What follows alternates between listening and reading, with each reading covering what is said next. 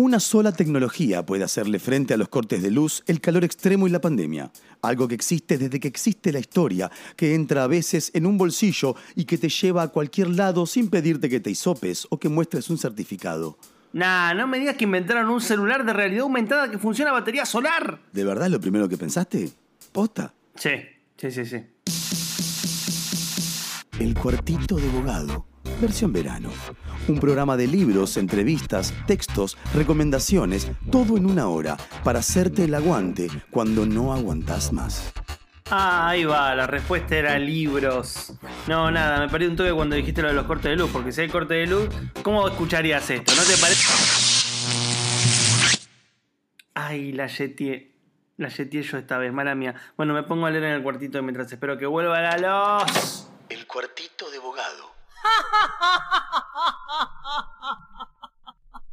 ¿Por qué ríes así? Y no tienes razón para amargar mi corazón. Tú sabes que te quiero. Muy bien, estamos en otro episodio del Cuartito de Abogado, el podcast barra programa dedicado a hablar básicamente de libros. Y en este caso vamos a tener eh, una ocasión muy especial, la que nos invita aquí a charlar eh, con eh, Salvador López Arnal, colaborador de El Viejo Topo, profesor en diferentes ámbitos universitarios, a nivel secundario, y también responsable, junto con José Sarrión Andaluz, de la reciente edición de Filosofía y Metodología de las Ciencias Sociales, al menos una primer tomo, entiendo, dedicado a la obra de Manuel Sacristán Luzón, eh, un pensador español que básicamente se ha dedicado a la filosofía y la epistemología justamente de disciplinas que nosotros identificamos dentro de las ciencias sociales. La idea es que sea también una introducción para el trabajo de Manuel Sacristán Luzón, alguien que quizás por ahí no es muy visitado dentro de la bibliografía universitaria, propia de la investigación dentro del ámbito local, pero que de una u otra manera ofrece una perspectiva en donde se cruza la reflexión acerca eh, justamente de la construcción del discurso científico, pero no desde un punto de vista estrictamente propio de lo que nosotros identificamos como la filosofía analítica, la lógica más desprendida de su conexión con lo político, sino que me parece muy importante destacar que justamente Manuel Sacristán Luzón ha logrado hacer una especie de conexión entre esa perspectiva con su militancia dentro del movimiento socialista en líneas generales, pero en el, Partido Comunista Español en sentido particular. Es una larga historia que atravesaremos junto con eh, Salvador López Arnal y José Sarrión. Bueno, vamos a arrancar entonces con las preguntas. Le pregunto eh, primero a Salvador cómo fue que se les ocurrió entre vos y José armar como editores eh, este trabajo que reúne tantos textos de, un pensador que dentro de lo que he podido leer de un libro bastante cuantioso en páginas, ha logrado pensar un montón de cuestiones que atañen a nuestra reflexión en el presente acerca de las ciencias sociales. Mm, buenos, buenos días, eh, gracias por la, por la, entrevista, son ustedes muy amables. Antes de responder la pregunta, me gustaría comentar que eh, hay varias personas en Argentina que están haciendo cosas muy importantes sobre la obra de Manuel Sacristán. Entre ellos me gustaría citar a, tres, a Federico Mare, a Ariel Petruccelli y a Juan eh, Dalmaso. Eh, Ariel Petruccelli, y el que les habla, ha publicado en la editorial Marat, no hace demasiado tiempo, una antología esencial de Manuel Sacristán que, eh, en la inmodestia, creo que puede ser útil o adecuada para introducirse en la obra de, de este pensador eh, español. Y por otra parte, Juan Dalmaso y también Ariel Petruccelli han hecho un libro que a mí me parece un libro muy documentado, muy interesante, muy bien escrito, haciendo una comparación aparentemente extraña entre Althusser, Althusser y Sacristán. Es un libro que yo creo que también es muy importante y muy interesante, porque compara dos grandes eh, pensadores filosóficos y políticos de, de la Europa occidental. Althusser era un pensador francés y en el caso de Sacristán es un pensador español. Con respecto a por qué o cómo se nos ocurrió esta idea, eh, bueno, en charlas que mantenemos con frecuencia, José Saldión, que ha hecho su tesis doctoral sobre, sobre Manuel Sacristán, que dará noticia de ella, eh, se nos ocurrió un día pensar que hay aristas o caras del poliedro eh, de de Saquistán que son más o menos reconocidas por todos, eh, como en España y también en otros lugares, pero pues, no sé, por ejemplo, su faceta de traductor. Saquistán, digamos, eh, fue expulsado de la Universidad Española por, por cuestiones políticas en dos ocasiones, eh, en la parte que pudo estar como profesor desde el año 1956 hasta 1965, fue un profesor mm, asociado, no tenía titularidad y entonces el salario que recibiera menos que menos, que menos y tuvo ganar la vida básicamente como traductor. Entonces, digamos, desde 1956 hasta, digamos, 1976, por lo tanto son 20 años, eh, ganó su panel lucrando, que dijo él en alguna ocasión, traduciendo. Llegó a traducir aproximadamente eh, unas 28.000 páginas. Esto es un cálculo que alguien ha realizado y creo que acierta, es decir, no se equivocó de mucho. Tradujo del alemán, tradujo del francés, tradujo del italiano, tradujo del inglés, tradujo también del griego clásico, también para, para amistades del latín. Y entre entre las cosas que tradujo, pues tradujo, pues, no sé, El Capital de Marx, el primer libro, el segundo libro y parte del tercero, tradujo a Lukács, tradujo a Quine, que es un, pensador norteamericano no fácil de traducir, eh, tradujo muchos autores. Entonces, eso en general se reconoce. La, la, aportación política antifascista desde posiciones del comunismo democrático, usted ha citado que militó en el, en el SUB y en el PC, también es reconocida y, valorada, y no solamente por personas que en su momento reconocieron, sino por personas mucho más jóvenes, como José Sarrión. Eh, bueno, todo eso tiene muy en cuenta y seguramente inspira su intervención política, pero tal vez hay un aspecto de él que no ha sido suficientemente eh, tenido en cuenta, y es que fue también un gran profesor.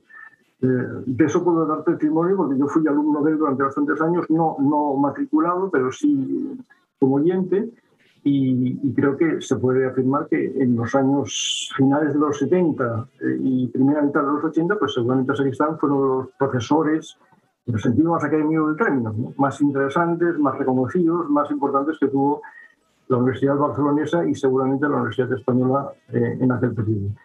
Durante todo ese tiempo él vuelve como profesor de metodología de las ciencias sociales y para también otros cursos alternativos, cursos de doctorado, pero su función, su función fundamental era esa, ¿eh? es decir, era profesor de metodología de las ciencias sociales.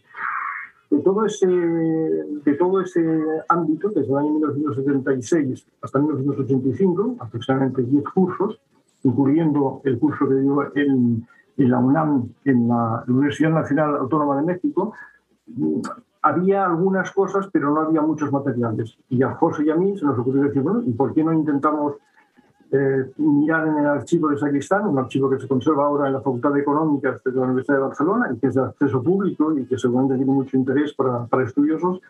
¿Y por qué no intentamos mirar qué materiales él eh, escribió, pensó para, para, todas estas clases?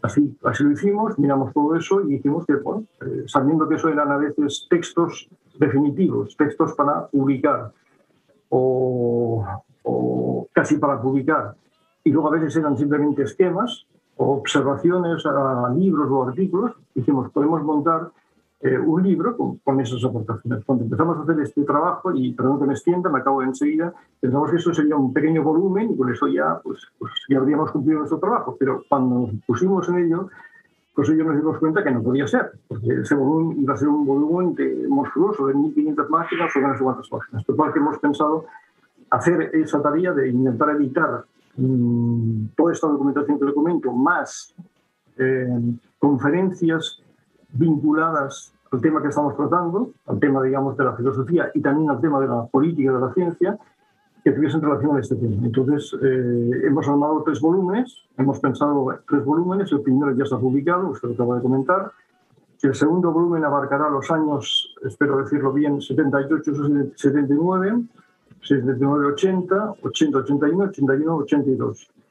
Son cuatro, cuatro años, cuatro años o cuatro cursos académicos. Tiene también importancia decir que eh, hay una transcripción casi completa de las clases que dio en el año 81-82. No solamente es el esquema que él elaboró, algunas cosas que pudo escribir, sino hay unas grabaciones de esas clases que hemos transcrito y que también se incluirán en esa edición. Ese será el segundo volumen que probablemente se publique en el 2024, principios de 2024.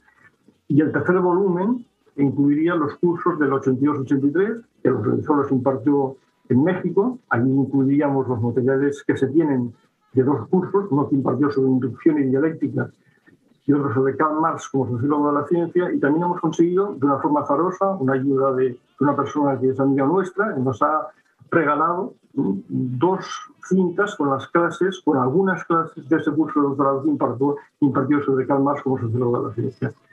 Entonces, esa sería la primera parte del tercer volumen. Incluiríamos también el curso 83-84, donde también hay una transcripción prácticamente completa realizada por Joan Benac y David Vila, dos grandes conocedores de la obra de Sacristán, de ese curso. Y finalmente acabaremos con lo que tenemos del último curso que pude impartir, porque como usted recuerda, como usted sabe, falleció en el, en, el mes de agosto del 1975. Perdone por la extensión, pero eso sería básicamente eh, lo que vamos a intentar evitar durante todo este tiempo. José me matizará y me corregirá en algunos aspectos seguramente. No, está muy bien, Salvador, y, te agradezco también por, por el recorrido justamente que, que, marca la vinculación con la posibilidad de conseguir material acá, porque justamente lo que iba a señalar era que si bien el libro está buenísimo, eh, siempre a nosotros nos cuesta conseguir por ahí textos que tienen baja circulación eh, en términos de importación y demás.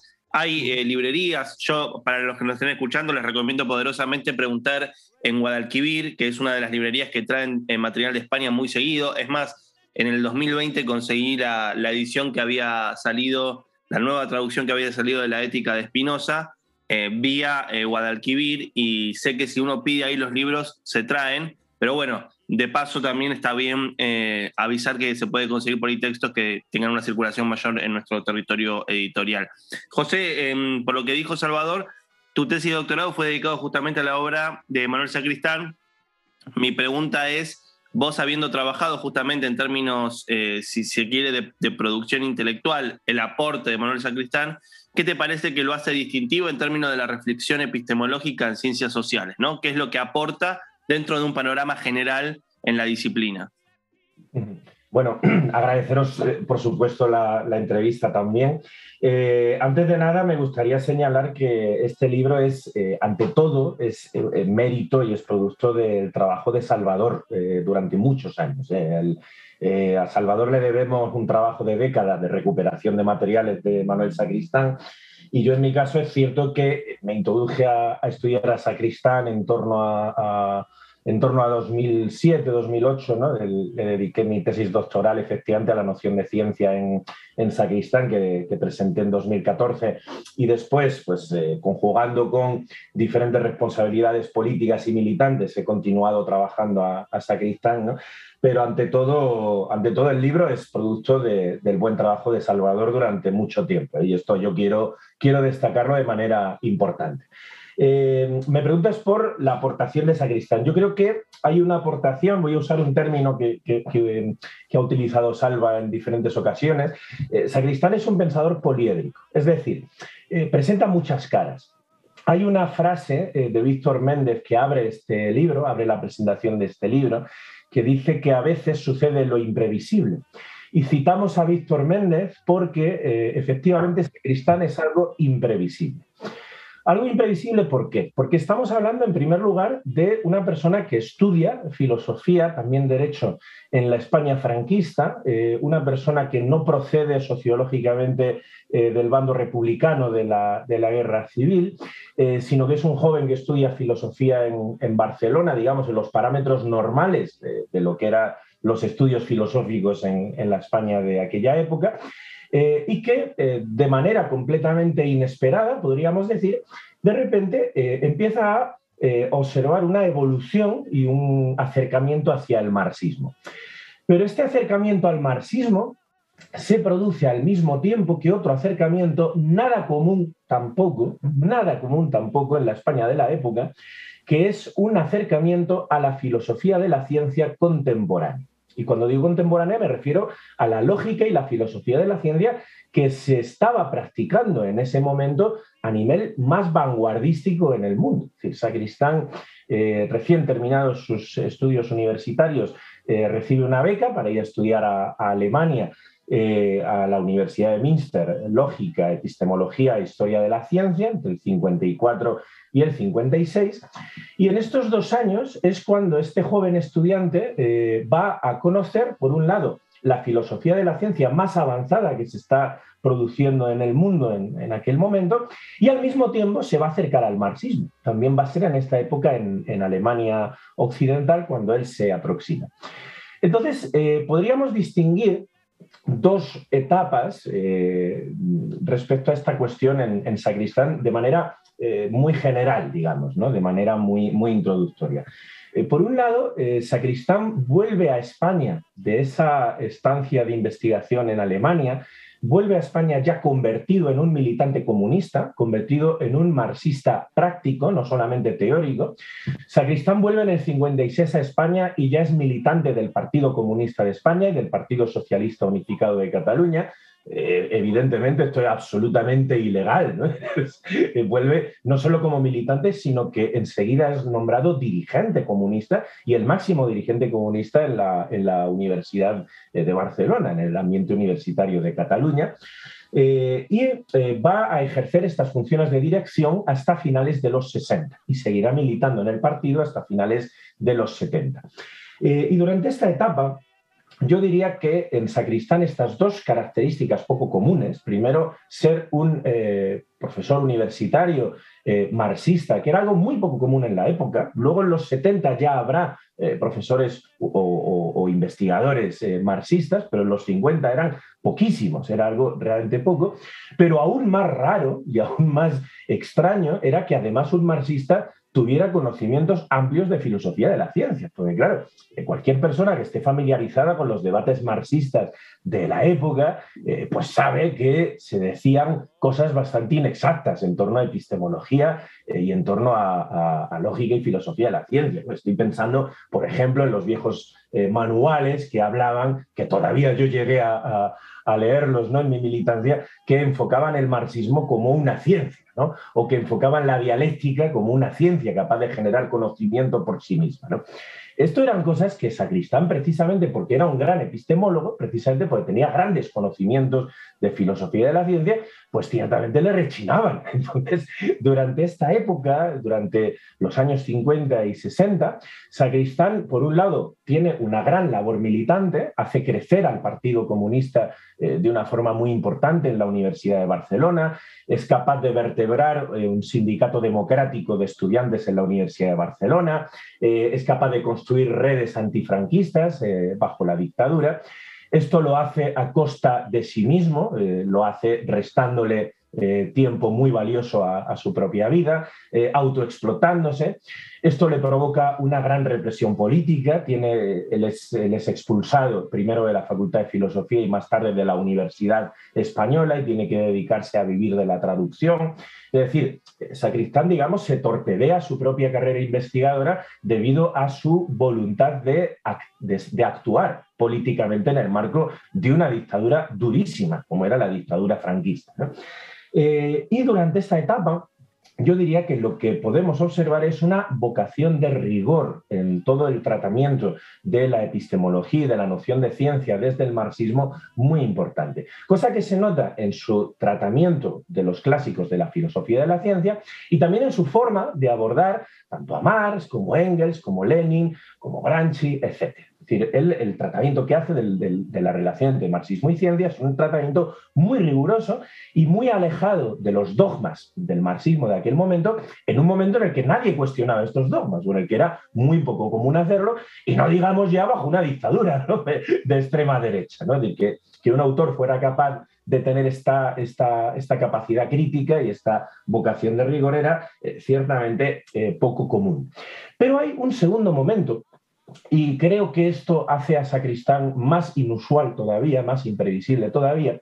Y es que eh, a lo largo de los 70 eh, se va a operar una transformación en eh, la concepción del mundo de Manuel Sacristán, que tiene que ver con muchos elementos, pero hay uno que es fundamental porque tiene una actualidad gigantesca y es que en los años 70 Sacristán conoce y comprende en su totalidad el nuevo paradigma ecológico. Es decir, En el 72, eh, como conocéis, eh, se publica el informe al Club de Roma sobre los límites del crecimiento, que da lugar a demostrar eh, científicamente la imposibilidad de mantener un crecimiento sostenido en el marco de un planeta finito, una realidad que hoy ya estamos contemplando con toda su evidencia, pero que en los años 70 no era tan evidente.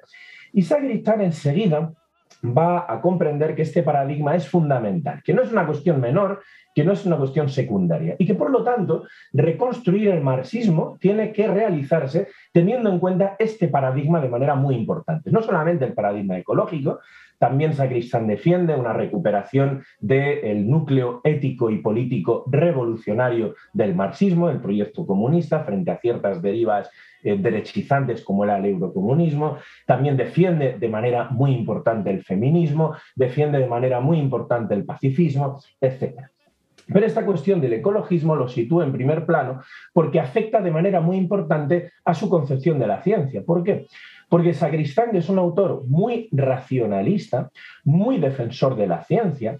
Sacristán que eh, cuando abordaba aquellos debates entre la relación entre ciencia, ideología, dialéctica, concepción del mundo, etcétera, Sagristán eh, planteaba que la ciencia era un eh, medio de conocimiento que era insustituible. Sagristán en los 70 empieza a plantear que también es necesario lo que podríamos llamar una cierta concepción autocrítica de la ciencia. Es decir, que sin llegar a afirmar que la ciencia no es un buen método de conocimiento, todo lo contrario, él siempre defiende que la ciencia epistemológicamente es buena, es decir, genera conocimiento, pero precisamente porque es epistémicamente tan poderosa, es también peligrosa. Es decir, él propone eh, algo que se recoge en este libro, eh, lo que él llamará la instauración de un núcleo de política de la ciencia dentro de la filosofía de la ciencia. Porque si los debates clásicos de la filosofía de la ciencia venían a plantear si la ciencia conocía mejor o peor, eh, desde aquellos que critican a la ciencia, como las concepciones románticas de la naturaleza de las que Sacristán se distancia, a las concepciones positivistas del círculo de Viena y continuadores de, la filosofía de ciencia del siglo XX, con las que Sacristán yo diría que simpatiza a nivel epistemológico, pero se distancia a nivel político, lo que Sacristán observa es que esa ciencia es peligrosa no por su modo de conocer, que conoce muy bien, sino por las consecuencias políticas y sociales que puede tener la ciencia, no olvidemos, en un contexto capitalista, en un contexto en el que la ciencia está forzada a producir bajo un modo de producción determinado, aspecto que, por cierto, Marx ya había destacado. Entonces, yo creo que esta doble concepción, un autor, por un lado, excelente conocedor de la epistemología del siglo XX, excelente conocedor del marxismo y además militante, que era algo que se conjugaba de manera eh, rara. Hay pocos, eh, hay pocos marxistas que conocieran la lógica como él, ¿no? Hay, hay algunos, ¿no? Ludovico Gaymonas, eh, Otto Neurath, ¿no? Pero no es común. Y esta concepción eh, que desarrolla autocrítica de la ciencia, lo que eh, su discípulo y amigo Francisco Fernández Güey llamaba un racionalismo bien temperado, es decir, un cierto atemperamiento de este racionalismo científico, creo que les sitúa en una posición muy singular. Y este libro lo que hace es precisamente eh, ahondar en este tipo de reflexiones y hace un recorrido eh, que nos muestra todo lo que Sacristán produce en esta época en materia de metodología y filosofía de la ciencia. Y además lo hacemos de manera ordenada eh, en el tiempo, porque como es muy difícil agrupar a Sacristán temáticamente, porque es un autor que es eh, tremendamente fragmentario por, por, muchas razones, por la represión política que sufrió, por las dificultades, por la dictadura, por miles de razones, pues lo que hemos decidido es eh, sencillamente presentarlos al lector en el orden en que fueron producidos. Y hay una gran eh, cantidad de escritos inéditos que nos permiten observar cómo esta concepción va emergiendo poco a poco en Sacristán. Esa sería un poco la, cuestión central que yo destacaría. Muchas gracias, José. Salvador, retomando lo que planteaba mm, José, la actualidad del pensamiento de Sacristán en relación a los debates contemporáneos, ¿no? Pienso en un contexto en el cual justamente la manera en la que la ciencia dialoga con la política hace aparecer estos discursos directamente anticientíficos, llevados como bandera por parte de algunas agrupaciones de derecha, a veces de centro derecha, con mayor o menor timidez, pero que de una u otra manera plantean una especie de límite concreto y certero a lo que la ciencia puede llegar a determinar. Eh, ¿Pensás que en algún punto el aporte de, Manuel Sacristán eh, sirve para pensar este contexto, sirve para pensar estas tensiones entre política y ciencia? La respuesta, como era de prever, es sí, y mucho. Eh, antes de responder con más cuidado mm, o con más calma, mm, déjame decir algo más, o déjame decir algo más respecto a la intervención de, José, para completar un poco. Por supuesto, adelante. Em, lo que hemos recogido en este volumen y lo que recogeremos en los tres volúmenes es una cosa que yo no he comentado, no es todo lo que eh, se, se, tiene o hemos conseguido de esta etapa, digamos, de, de Sacristán, que abarcaría uh, desde el año 1954 aproximadamente hasta 1985. ¿eh? Muchas de las cosas eh, ya están editadas, no las hemos incluido, y de las cosas que no están editadas, hay algunas que tampoco las hemos incluido, por, por, una cuestión de volumen de edición, porque no podemos pensar en un libro que tenga, pues, no sé, 900.000 páginas. Por tanto, no estamos hablando, digamos, de una edición completa de las obras o de la obra epistemológica de Sacristán. ¿eh? Esto es bueno que esto lo tenga en cuenta. La segunda cosa es, pensando en las peculiaridades de Sacristán, una más, citar, que no podemos aquí comentarlo con calma, es que la tesis doctoral de Sacristán, que presentó en el año 1959, bueno, uno puede pensar, va dos años al Instituto de Lógica y Matemática de Münster, desde el año 1954 hasta 1956, vuelvo a Barcelona, pues la tesis doctoral será sobre alguna cuestión de epistemología o de filosofía de la ciencia. Pues no es el caso. Él elaboró una tesis doctoral que desde mi punto de vista, eh, no soy conocedor de la obra de Heidegger, tiene mucho interés, sobre todo el capítulo que yo conozco mejor, la introducción y el capítulo de conclusiones, sobre precisamente las ideas nosológicas de Heidegger. Seguramente es un texto del año 59 pero que algunos heideggerianos españoles que conocen muy bien la obra de Heidegger siguen reivindicando y siguen pensando que es uno de los grandes estudios que se han escrito en nuestro país sobre la obra de Heidegger, o concretamente sobre este aspecto de la obra de Heidegger. José ha puesto también énfasis en el carácter eh, poliédrico de Sacristán y tiene toda la razón del mundo. Sobre eso me gustaría indicar que hace tiempo, en el año 2005, un director barcelonés que se llama Javier Juncosa con, con la ayuda, pero bueno, él fue el, el, director fundamental, con la ayuda de Joan Benac también con mi ayuda, eh, eh, elaboró lo que inicialmente iba a ser una película sobre Uzbekistán. Y eso al final se transformó en ocho documentales, ocho películas sobre la obra de Manuel Uzbekistán. Está un, para los lectores, si alguno tiene interés, está en la red. Buscando en la red eh, Integral Uzbekistán, pueden encontrar esos documentales sobre la obra de, Manuel Uzbekistán.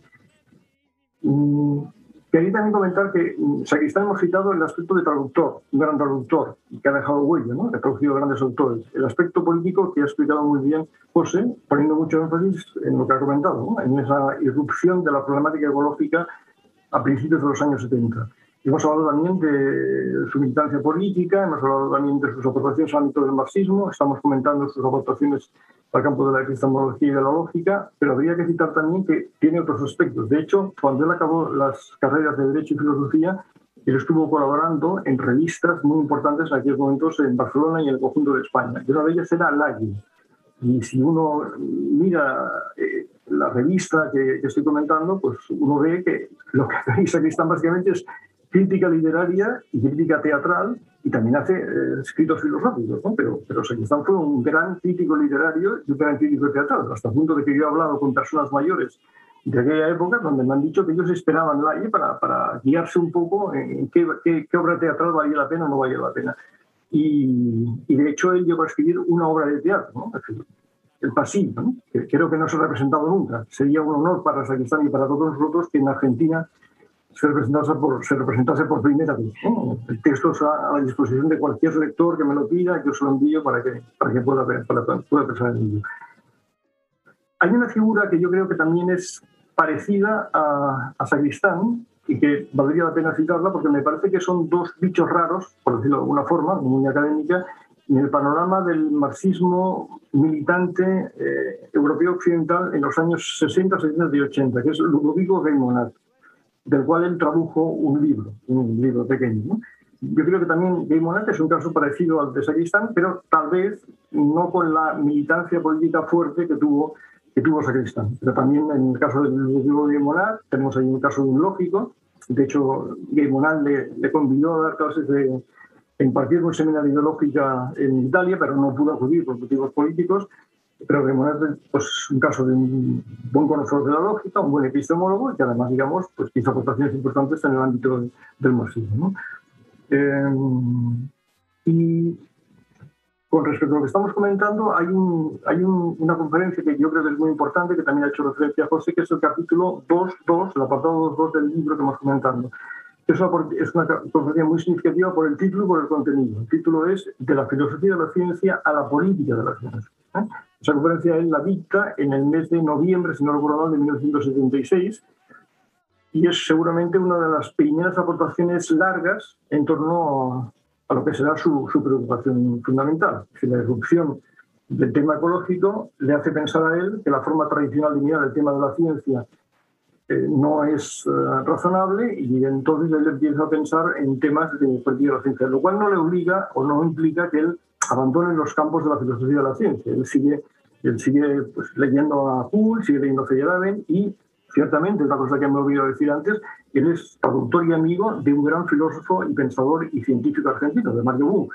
Él fue el traductor de la investigación científica y, eh, y se catearon en ciertos momentos. De hecho, digamos, cuando le expulsaron de la Universidad de Barcelona en el año 1965, entre las personas que se solidarizó y preocupó por esta situación fue Mario Buch, que comentó si quería buscar alguna cosa en Alemania, que tenía contactos en Alemania, y se estaba diciendo que no quería irse de España porque su deber era seguir aquí en la lucha política antifascista. Eh, entonces, respecto a la pregunta que me hace, que ahora he olvidado, me la podría volver a repetir porque se me ha ido su cielo. No, no, básicamente esto que recuperaba José y un poco has articulado, que tenía que ver con la manera en la cual el pensamiento de, de Manuel Sacristán sirve para pensar estas tensiones contemporáneas entre política y ciencia, ¿no? Pensando que estamos en un contexto donde hay ciertos partidos políticos o ciertas uniones políticas que eh, se declaran abiertamente anticientíficas o llevan una bandera anticientífica, pensando justamente en la cantidad enorme que hemos tenido en los últimos años de discursos que, van a las bases de lo que la ciencia ha aportado al, conocimiento humano, desde el terraplanismo hasta, qué sé yo, dudar, por ejemplo, de, que estamos en una crisis eh, ecológica. Es muy variado el campo, ¿no? Pero me parece a mí que es claro que es una, una lucha, una pelea, una tensión entre un discurso político y lo que la ciencia puede llegar a aportar. Seguizán, eh, desde luego, jamás, jamás ha tenido tentaciones de, de transitar por ese camino. Pero déjenme hacerle un par de observaciones nada más y, cedo la palabra a José. Eh, la primera observación sería que a él lo que le preocupaba no era tanto el, anti, el anticientificismo e, e irracionalismo de las tradiciones de derecha, sino que sino también la influencia del irracionalismo anticientífico a veces, digamos, eh, estaba muy presente en algunas tradiciones de izquierda. Él tuvo eso muy presente siempre y, y combatió, pues, eh, digamos, los brotes no, no racionalistas que a veces aparecían en movimientos de, izquierda, con buenas, eh, con buenas finalidades poliéticas, pero tal vez, digamos, con una visión demasiado unidimensional o estrecha de lo que era la ciencia y la tecnología contemporánea. Lo cual no significa, digamos, que no viera eh, la complejidad del tema y los peligros del tema. Creo que José antes ha citado la frase, pero la volveré a citar. En un congreso que se celebró en México en 1981, elaboró una ponencia para ese congreso y ahí vino a decir, no lo, digo, no lo dijo exactamente así, pero, pero esto lo dijo en otras ocasiones, una frase que yo creo que es muy, muy significativa. ¿no? Lo malo de la ciencia actual, de la ciencia contemporánea, la tecnociencia, si queremos decirlo así, pero dijo, ciencia, lo malo de la ciencia actual es que es demasiado bueno. ¿no? él lo que quería transmitir y que seguramente el oyente pues ya ha cogido la idea es que los peligros políticos y de todo tipo, de todo orden que conlleva el buen conocimiento científico es un problema de primer orden. La ciencia actual es un buen conocimiento, no, no significa que sea el único tipo de conocimiento. ¿eh? Están, digamos, nunca comentó, nunca pensó que el único conocimiento importante del ser humano es el conocimiento científico y todos los demás conocimientos no valen un pimiento. No, eso no es una afirmación de Sacristán, nunca la mantuvo. Hay conocimientos populares, conocimientos de las tradiciones populares no teorizados, pero que son conocimientos muy a. Pero lo que él intentó transmitir es la idea, digamos, de que el conocimiento científico, bueno, lógicamente, tiene una gran connotación eh, política, una gran periodista política. Para prueba, prueba de eso, pues no sé, la bomba nuclear. ¿no? Digamos que por ahí van las cosas. Otra cosa es que la situación actual en 2022 tenga más complejidad que la que tenía en aquellos momentos. Una de las razones, no lo puedo explicar con detalle, es que cuando Saquistán elabora todo este tipo de cuestiones, el grueso de la investigación científica es de carácter público.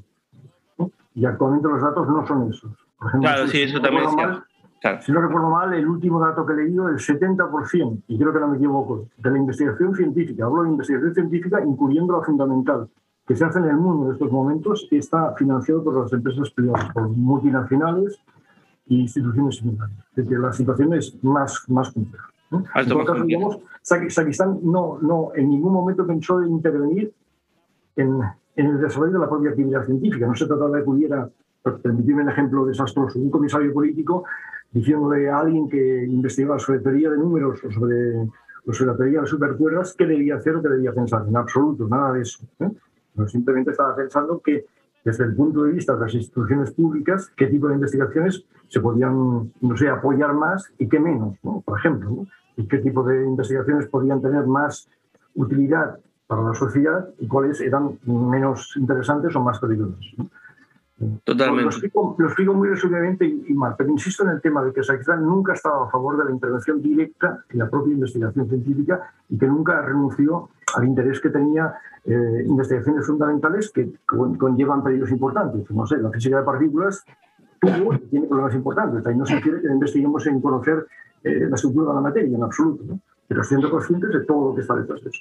Y retomando lo que dice Salvador, José, eh, ¿qué te parece a vos? O sea, me parece a mí que el, concepto con el cual nos estamos quedando en el medio de la discusión y me parece muy interesante es, este, esta especie de em, eh, propuesta acerca de una política en torno de la ciencia eh, y que, en algún punto vos cómo lees ese aporte de Sacristán en relación a todo este conjunto de problemáticas que, hemos atravesado medio como al voleo, pero que son fundamentales para nuestro presente. no sé qué, te parece a vos, cómo, cómo querés un poco darle cierre ya a esta charla. Mira, em, yo creo que efectivamente todo esto tiene más actualidad ahora de la que la tenía cuando Sacristán lo escribió. Es decir, que en ese sentido se, adelanta mucho. ¿no? Eh, el libro podríamos decir que genera dos tipos de aportaciones. ¿no? Uno eh, dirigido a un colectivo, podríamos decir, más pequeño de, investigadores, ¿no? para, para gente que quiera indagar, investigar académicamente, es que este libro y los dos que le van a continuar, esta trilogía, va a publicar una gran cantidad de materiales que hasta ahora permanecían inéditos, es decir, que no había forma de consultarlos, salvo que uno fuera a la Universidad de Barcelona, a la Facultad de Económicas, a consultar el, archivo de Sacristán. Y gracias a la publicación de esta trilogía vamos a tener una gran cantidad de materiales que hasta ahora no estaban a disposición del gran público. Entonces, yo creo que esto a nivel académico, eh, que igual yo tengo más tendencia a pensar en eso por, porque, porque me dedico a ello, pero es verdad que me parece que es muy jugoso porque abre todo un campo. Es decir, que hace 20 años, si una persona quería estudiar a Sacristán, eh, tenía una parte muy pequeña de su obra escrita publicada y a día de hoy, gracias a Salvador y este libro es una continuación en la labor de recuperación que está haciendo Salvador desde hace mucho tiempo, el pensamiento de Sacristán. A día de hoy podemos tener prácticamente, no voy a decir toda, pero sí una parte muy, muy importante de la producción de Sacristán ya está hoy eh, publicada y lo va a estar gracias a esta trilogía. Entonces, un primer elemento de interés, podríamos decir, académico de investigación eh, para, el libro. Segundo elemento, es que estas temáticas, efectivamente, como estabais comentando, eh, tienen una historia gigantesca. hemos hablado de la ecología, estamos en tiempo de colapso total, es decir, ya el colapso es algo evidente. Hay autores que ya hablan de que ni siquiera se puede hablar de, transición, sino que directamente tenemos que hablar de cómo hacer que el colapso, que ya es inevitable, se produzca de la manera menos dura para la especie humana y de la manera más justa posible. Eh, pero es que además eh, podemos citar otros elementos en los que la ciencia y la tecnología, la tecnociencia, tiene un papel en nuestra vida gigantesco. Una de ellas es lo que estamos haciendo ahora mismo, es decir, el desarrollo de la informática, que como ya hoy todos conocemos, lo que ha creado es que las redes sociales y los smartphones hayan creado una sociedad en la cual la capacidad de control social eh, por parte del poder y del capital sea mucho más poderoso que antes. Es decir, eh, la humanidad estamos generando una gran cantidad de información de nuestros usos, comportamientos, deseos, ideas, eh, etcétera, emociones, una gran cantidad de información a cada segundo que se almacena en inmensos receptáculos de información, por cierto, muy contaminantes, y que conocemos como el Big Data. Y este Big Data o esta Big Data lo que permite al capital es tener una información de nuestros usos, consumos, ideas, emociones y deseos que le permiten, por un lado, hacer un marketing tremendamente poderoso a la hora de vender productos y también la capacidad de intervenir en procesos electorales y políticos. Como hemos visto, por ejemplo, con el Brexit o con diferentes procesos electorales, tanto en Estados Unidos como en el mundo. ¿Qué quiero decir con esto?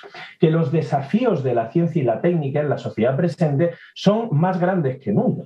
Por un lado, el colapso ecológico al que estamos abocados, por otro lado, porque la capacidad tecnológica que hoy tenemos genera una capacidad de control social por parte del poder que nunca había existido a este nivel, siempre se había dado, pero nunca a este, a este nivel cuantitativo, eh, y además otros elementos que estamos viendo en la actualidad, el riesgo de guerra global, que es cada vez más grande, como estamos viendo por el conflicto de Ucrania y la política expansionista de la OTAN y Estados Unidos, la reacción antifeminista y antimujeres por parte de la derecha global, que es tremendamente poderosa. Es decir, eh, estamos en un momento en el que las reflexiones de Sacristán tienen eh, más importancia eh, que nunca.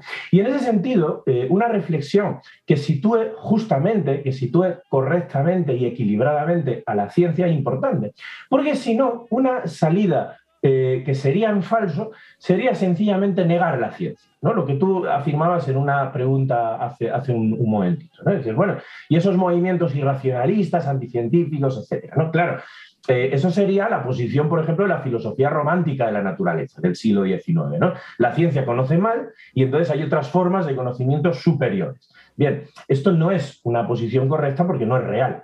Tampoco es correcto creer que la ciencia bajo el capitalismo sencillamente nos va a llevar a la solución de nuestros problemas, porque nuestros problemas son esencialmente políticos y sociales.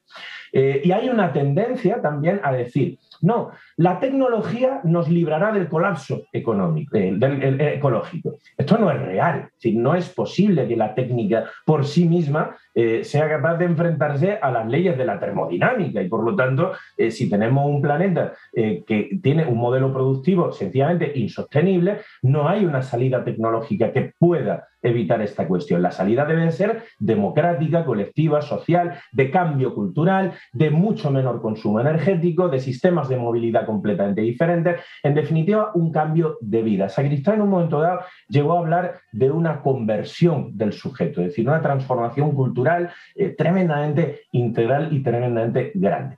Entonces, eh, es muy difícil encontrar pensadores que aglutinen todo esto, que sean capaces de hacer un análisis eh, riguroso de la función de la ciencia y de la técnica y al mismo tiempo una apertura social y política, una concepción tan integradora y tan eh, rupturista al mismo tiempo. Es realmente difícil. Quizá por eso Sacristán ha sido un autor ocultado por el poder. Sí, eh, Sacristán, que es un autor eh, perfectamente a la altura de, un Ortega y Gasset desde el punto de vista de la técnica filosófica, es un autor eh, que el Estado en, España, en las diferentes comunidades autónomas, no lo han potenciado. No ha habido ningún interés por los poderes políticos y ni, por supuesto, por el poder económico en poner en relevancia a este autor. Quizá porque es incómodo para cualquier forma de poder. Y esto creo que es importante. Por eso recuperar a Sacristán es algo que solo haremos desde pequeños espacios como desde pequeñas editoriales como El Viejo Topo, desde agrupaciones como Spy Marks, que ha eh, cofinanciado esta edición, y desde eh, mecanismos de divulgación eh, literaria y científica como el programa que, tú manejas. ¿no? Y por eso es tan interesante que haya espacios como este. No, por favor, la verdad que estoy muy contento, ha sido una charla muy rica y, me parece clave también la reflexión de, de la cuestión de la ciencia tanto en el espacio europeo como en el espacio latinoamericano. ¿no? Aquí en Argentina también eh, siempre en cada cambio presidencial una de las principales discusiones es qué hacer con los fondos públicos destinados a la investigación científica y luego de la pandemia se ha vuelto muy evidente que es clave para el desarrollo de, cualquier territorio, de cualquier política seria, el aporte y la reflexión en torno a lo científico, el aporte sobre todo material, ¿no? porque sin los fondos necesarios nuestros científicos, nuestros especialistas no pueden dedicar eh, su tiempo a la investigación. Salvador, si querías decir algo más. Sí, sí, puedo. Eh, me gustaría, eh, nosotros abrimos el, libro con tres citas, no, no voy a leer las tres citas, pero creo que hay dos citas de están que pueden estar muy bien para, para ir. Sí, por favor, adelante. Aparte que vuelvo a citar a Mario Bunge y me gustaría leer estos textos pensando también en Manuel Sacristán y también en Mario Bunge. Y, y, los textos son los siguientes. El primero es un texto de 1961 y dice esto. En todo este contexto, sin embargo, es necesario entender el término ciencia, entrecomillado, con la generosidad que merece. Dos puntos. Solo la profunda alienación del espíritu en la sociedad burguesa permite entender por ciencia una actividad sin espíritu que se limita a manipular el ente para explotarlo, una referencia a Heidegger. En su contexto histórico, la ciencia es esencialmente, remarco la palabra, esencialmente más que eso. Dos puntos. Es lucha por la verdad contra las concepciones del mundo mitológico religiosas. La esencia de la ciencia se encuentra más en las palabras del presocrático que grita, el sol no es un dios, sino un trozo de piedra incandescente que los mecanismos de las máquinas electrónicas que computan los datos óptimos para la propaganda de la Coca-Cola. Sin que con eso se pretenda, naturalmente, que la ciencia como técnica no sea un momento del concepto pleno de ciencia. Hay un párrafo eliminado y acaba. La ciencia, en el sentido pleno de su concepto, es la empresa de la razón. Dos puntos. La libertad de la conciencia. La ciencia positiva como técnica recibe entonces su impulso de la ciencia como razón. Es un mm. texto del año 61, pero seguramente el sacristán de 1985 yo creo que lo hubiera suscrito, creo. y entre sus apuntos observaciones, me gustaría leer una cosa de cuatro líneas que también es otra lista del polígono sacristán, y es que era muy bueno para aforismos, para pequeñas frases que eran muy importantes. Y la frase dice lo siguiente, no hay teoría que no se prolongue, eh, no se prolongue en tecné, si es buena teoría. Pero eso es una cosa y otra cosa, y otra cosa que hay que manipular menos y acariciar más la naturaleza. Lo esencial es que la técnica de acariciar no puede basarse sino en la misma teoría que posibilita la técnica de violar y destruir. Gracias. No, por favor. Bueno, eh, Salvador, eh, José, les agradezco muchísimo por el tiempo que le han dedicado a esta charla. El libro, volvemos a eh, recordar el título, es Filosofía y Metodología de las Ciencias Sociales. Es el primer tomo de tres tomos proyectados. Ahí lo estaba mostrando. Estamos en Zoom, estoy viendo la tapa. a mí me, ha llegado en un formato en el cual no tenía acceso a la tapa, así que por lo menos ya le puedo, le puedo dar una imagen completa a la publicación. Eh, el libro obviamente sale en el ámbito español, pero como les dije, me parece que se va a poder conseguir aquí y eh, les recomiendo poderosamente para aquellos que estén escuchándonos y se dediquen sobre todo a las ciencias sociales, revisar estos aportes porque le dan una perspectiva diferente. Aquí por lo menos, lo digo viniendo de humanidades, no específicamente de ciencias sociales, pero generalmente la epistemología de ciencias sociales tiene un carácter mucho más, eh, ¿cómo decirlo?, desprovisto de estas reflexiones políticas integrales que para mí es lo que caracteriza un poco a Manuel Sacristán, ¿no? Ser esta cosa un poquito más abstracta o, alienada, para retomar un término que, que Sacristán menciona en la primera cita que, que habías recuperado, Salvador. Em, les agradezco nuevamente, les mando un saludo muy grande y espero eh, con muchísimas ganas la salida de los próximos dos tomos, así que por ahí de acá a cinco años volvemos a charlar.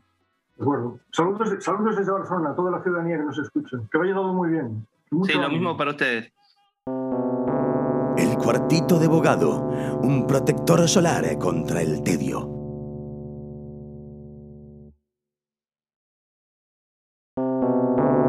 El cuartito de bogado, un trampolín para que te tires de bomba a la pileta de la lectura. ¿Por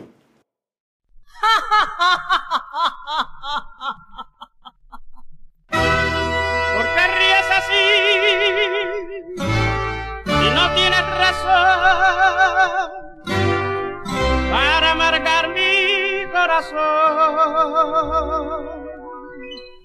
Tú sabes que te quiero. Segundo bloque del cuartito de abogado, esta aventura en donde nos encontramos eh, a través del uso del audio, de la palabra, de la voz, para hablar de libros. Y en este caso vamos a hablar con la autora de una novela que salió hace poco por Corregidor, en una colección muy linda que se llama Narrativas al Sur del Río Bravo. Ya he visto varios libros de, esta colección. Es muy interesante porque justamente es un recorrido, mal o bien, por la literatura latinoamericana contemporánea. ¿no? Recuerden que el sur del Río Bravo es básicamente acá o todo lo que viene de México para abajo.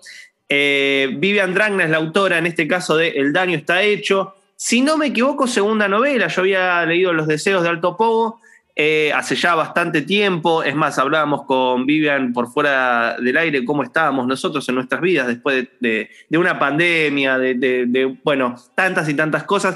Dicho todo esto, Vivian, ¿cómo estás?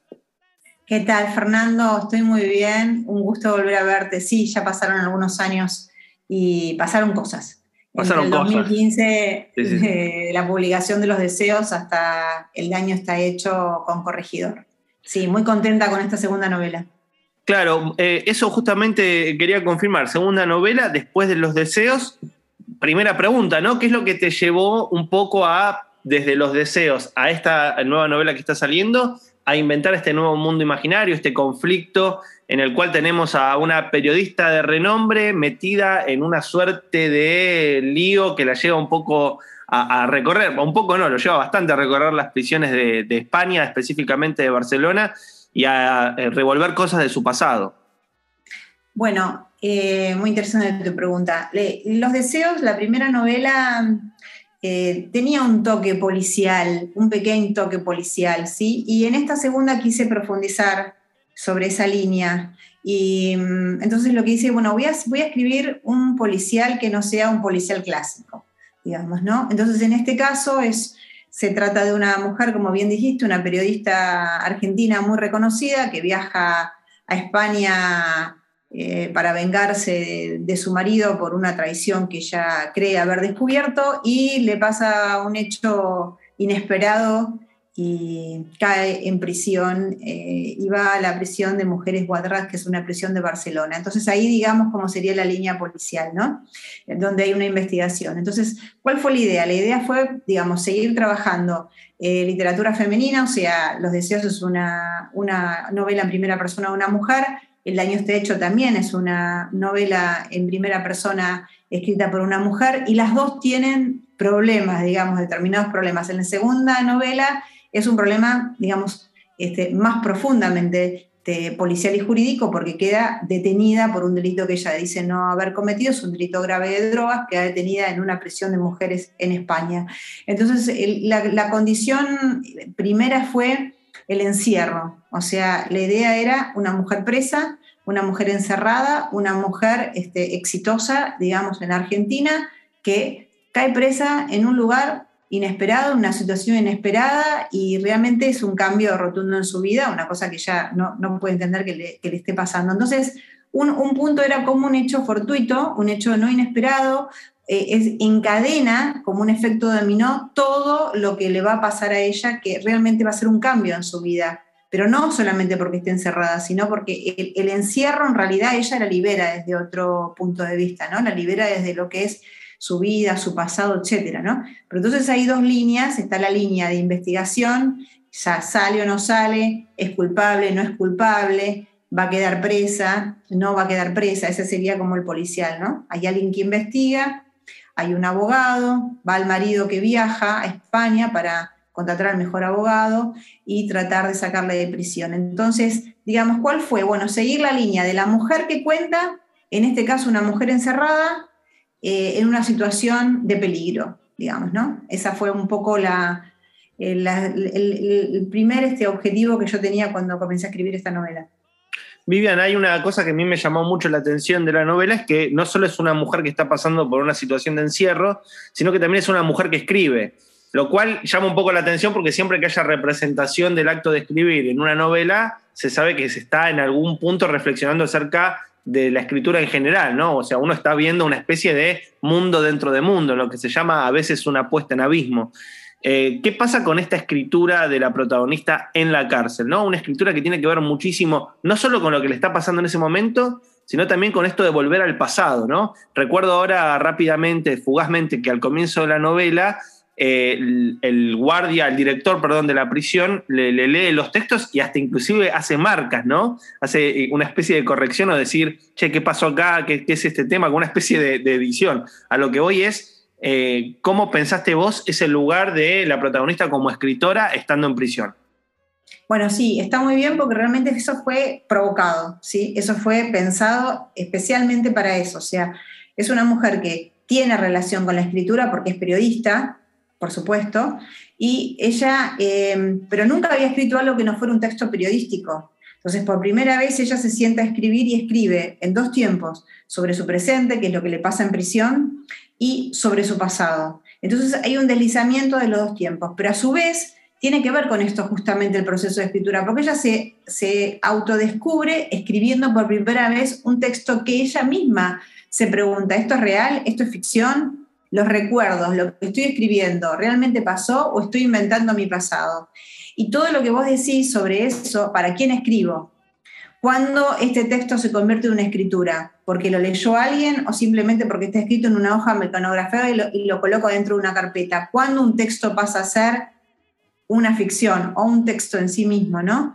Entonces sí hago una reflexión también, pero no seria, digamos, sino desde el punto de vista de, una mujer que está presa, que es periodista y que de repente escribe algo que no es un texto periodístico, ¿no? Y aprovecho todo esto para hacer una reflexión sobre cuándo un texto se convierte en obra o no, ¿no? Y el director en realidad es es un personaje que, lo construí para que mm, seas el primer lector, sea un lector, sea un poco también para trabajar esto de cuando un texto se convierte en obra, ¿no? Si necesitamos un lector para que eso suceda o no, o solamente por escribir es una obra. Sobre todo esto también quise reflexionar. Sí, aparte, debo decir que también la escritura sorprende a la protagonista porque esta protagonista que tiene un nombre doble, ahora también no sé hasta qué punto podemos eh, hablar acerca de la cuestión, no quiero hacer ningún spoiler porque la novela está buena, pero digamos que eh, en un momento de su vida es Lola, en otro momento es María, pero también hay una cosa ahí que es su vinculación con la escritura está muy tamizada por la matemática.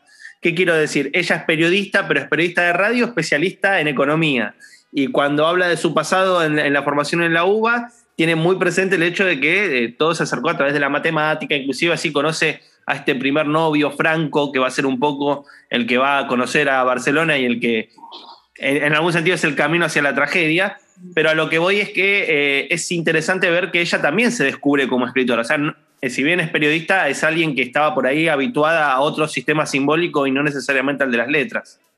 Exacto, exacto. O sea, las palabras estaban en ella, siempre estuvieron en ella, como siempre estuvo la música y como siempre estuvieron los números. Claro, sí, sí es que muchas veces tenemos cosas en uno que no sabemos que las tenemos hasta que llega un momento determinado y las soltamos y las vemos y nos sorprendemos de nosotros mismos. Eso es lo que le pasa a ella. Eh, Vivian, ¿qué, influencia sentís que, un poco te, toca a la hora de, escribir esta segunda novela? Digo, uno siempre en la primera novela por ahí entiende mucho más qué tipo de, de influencia tiene algún otro escritor porque es la primera novela, pero acá ya estamos en la segunda, ya tenés una escritura un poquitito más asentada y ya por eso es más consciente de decir, bueno, por ahí va, eh, en realidad vengo por esta línea o me gustaría experimentar tal cosa que en tal lugar. No sé hasta qué punto tenés eh, muy en claro cuáles son los antecedentes como lectora de, El daño está hecho. Sí, eh, tengo muchas referencias como lectora, no, no podía decirte una, ¿sí? Realmente uno no sabe por qué escribe como escribe después de, de las, a partir creo que de la segunda novela. Es verdad que la primera novela es más intuición, es intuición la primera, y la primera es más primitiva, sale como sale, ¿no? Pero es verdad, esta novela fue muy trabajada después de muchos años, tengo mucha lectura entre la primera y la segunda novela. No podría decirte exactamente que tengo un autor como referencia, tengo muchas lecturas y tengo muchas lecturas vinculadas He leído mucho sobre suicidio, por ejemplo, para esta novela. He visto series vinculadas a cárceles en España. Eh, he leído eh, novelas, muchas novelas escritas en primera persona en femenino. O sea, tengo mucha lectura para esta hora. ¿Qué de todo eso me ha influenciado y que no, no te lo puedo decir específicamente? Pero sí que leí, tengo mucha, mucha lectura vinculada a la temática de esta novela, ¿sí? Claro, sí, y aparte también, eh, como vos decís, eh, reconstruir todo lo que es el mundo de, esa prisión en Barcelona, me imagino que te lleva mal o bien a documentarte, más que nada, porque no puedes tirar. Claro. Investigué mucho sobre, inclusive, tuve asesoramiento jurídico, yo soy abogada, pero igual, digamos, el sistema jurídico español no lo conozco. Así que bueno, tuve la suerte de que me pusieran en contacto con un penalista español o sea, tengo mucha investigación atrás, desde la parte, te repito, jurídica, eh, de la parte carcelaria. Eh, inclusive, fíjate que hay lenguaje carcelario español. todo eso también, todo eso lo investigué. Sí, eh, así que sí, hay, hay, mucha lectura. Ahora, si te puedo mencionar algunas autoras que, me, las últimas que leí, porque además una novela cuando se escribe, esta novela la escribí en cinco o seis años, en esos cinco o seis años yo leí mucho, desde el primer día hasta el último día pasaron cientos de libros, porque uno lee mucho en este tiempo. Entonces, también la lectura que fui leyendo me ha ayudado a la corrección, porque esta novela tiene muchas correcciones. Ahora, puedo decirte, por ejemplo, no sé, eh, Siri Husbel es una, es una autora que, de la cual he leído más de una novela. Eh, Javier Marías es un autor que he leído mucho últimamente, em, del cual inclusive él tiene una novela eh, muy interesante que es este, Mañana la batalla piensa en mí, que es la última que leí, em, que la tengo marcada, de la cual he tomado algunas ideas. Tengo otra que llama Corazón tan blanco, que no sé si la leíste, inclusive hay un suicidio en esa novela, entonces ahí he tomado ideas de, ahí. Entonces, bueno, uno va leyendo y va tomando ideas, ¿no? Tal vez anota una frase, anota una, o una sensación. A veces lo que te queda de un texto que uno lee es la sensación, algo de emoción, una emoción que uno dice, a mí me gustaría escribir y que el lector tenga la misma emoción que yo tuve leyendo lo otro, y lo que te quedó es eso, ¿sí? Y eso tratas de transmitirlo. En Vivian es, particular lo que voy a decir, pero yo creo que de las escritoras que conozco sos la segunda persona que viene del mundo de las leyes, ¿no? que, es abogada y, se ha volcado a la escritura. Eh, la otra persona que estoy pensando es Verónica Boitz, que también eh, ha estado trabajando en la parte, en líneas generales, judicial, ¿no? También es abogada y se volcó a la escritura hace, hace escasos años, casi te diría que está dedicada a full hace 5 o 6 años, eh, y te escucho y, pienso también en, esto, ¿no? Cómo es el pasaje del mundo de la ley, de ser abogada y demás, al mundo de la literatura.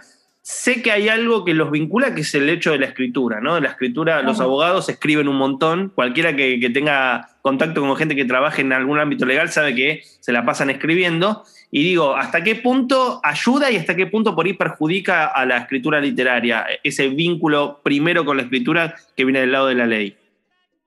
Mira, yo, yo creo ahora que estudié derecho solamente para estar vinculada con las palabras.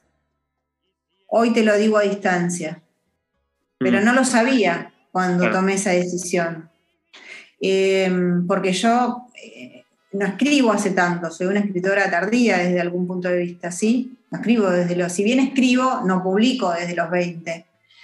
Entonces creo que a mí lo que me unió y lo que siempre me gustó y lo que me encantó de la carrera fueron las palabras, las palabras, los libros, las palabras, leer, leer constantemente, libros de derecho, libros de teoría, no sé, tener que memorizar palabras, me parece que eso fue lo que me fascinó a mí.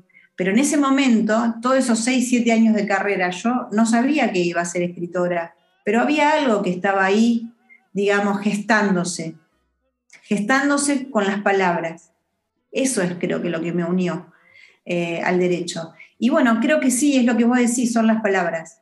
Es eso, ese es el mundo, es el mundo de las palabras usadas de una manera o de otra forma. Porque en el fondo, como dice Liliana Hecker, solo tenemos las palabras y los signos. Eso es lo que tenemos. Y eso lo usas de una forma u otra.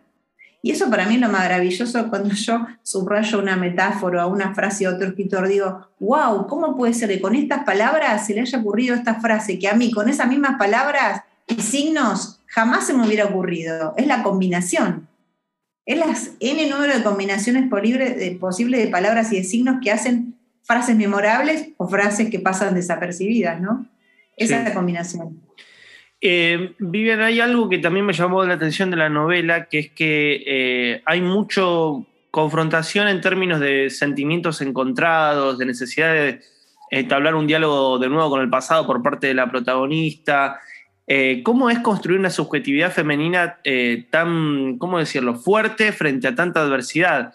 El, el personaje, bueno, en un momento de su niñez la madre la abandona, ella deja de llorar, vuelve a llorar cuando pasa todo esto. Digo, hay mucha reflexión acerca de los sentimientos y también muestran como una mujer que tuvo que yugarla, para decirlo rápido, ¿no? Eh, ¿Cuáles son las, las líneas que a vos te han llevado de una u otra manera a, perdón, a construir este personaje, ¿no? A construir esta figura femenina tan, tan dura y al mismo tiempo tan eh, sensible, porque la estás viendo en, en el momento en que se reencuentra con sus sentimientos.